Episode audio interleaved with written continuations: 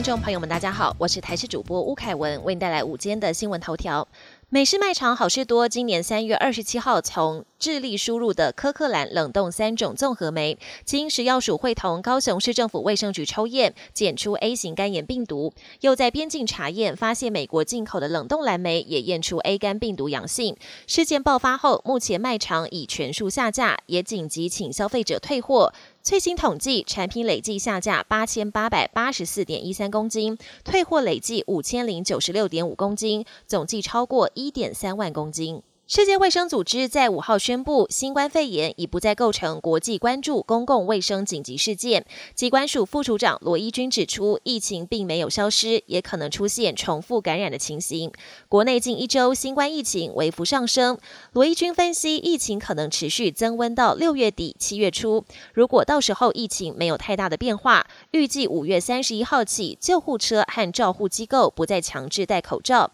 至于医疗机构和医事机构是否放宽还有待讨论。今天各地天气晴朗稳定，北部跟东北部连续回暖三天。到了周末，受到华南云雨区东移的影响，加上另一波锋面移入，中部以北及东半部地区有局部短暂阵雨，南部地区午后也有局部短暂阵雨。而周日母亲节外出庆祝，别忘了带伞，要等到下周二天气才会回稳。国际焦点：世界卫生大会二十一号将在瑞士日内瓦登场，但台湾目前仍未收到邀请函。对此，美国国务卿布林肯透过声明，强烈鼓励 WHO 邀请台湾以观察员的身份与会。布林肯指出，台湾是全球卫生界相当能干、积极参与且负责任的成员，将台湾排除在外并不合理。他也赞许台湾是可靠的伙伴，发展蓬勃的民主政体以及一股良善力量。布林肯强调支持台湾参与国际活动，符合以台湾关系法基础的一中政策，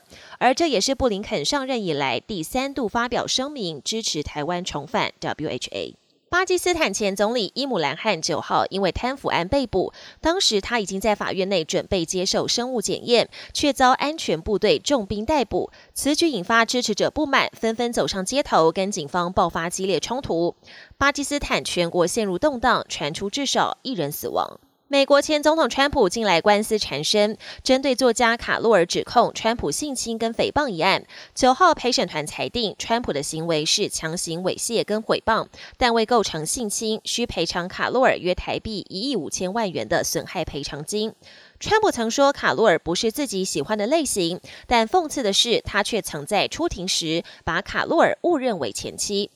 本节新闻由台视新闻制作，感谢您的收听。更多内容请锁定台视各节新闻与台视新闻 YouTube 频道。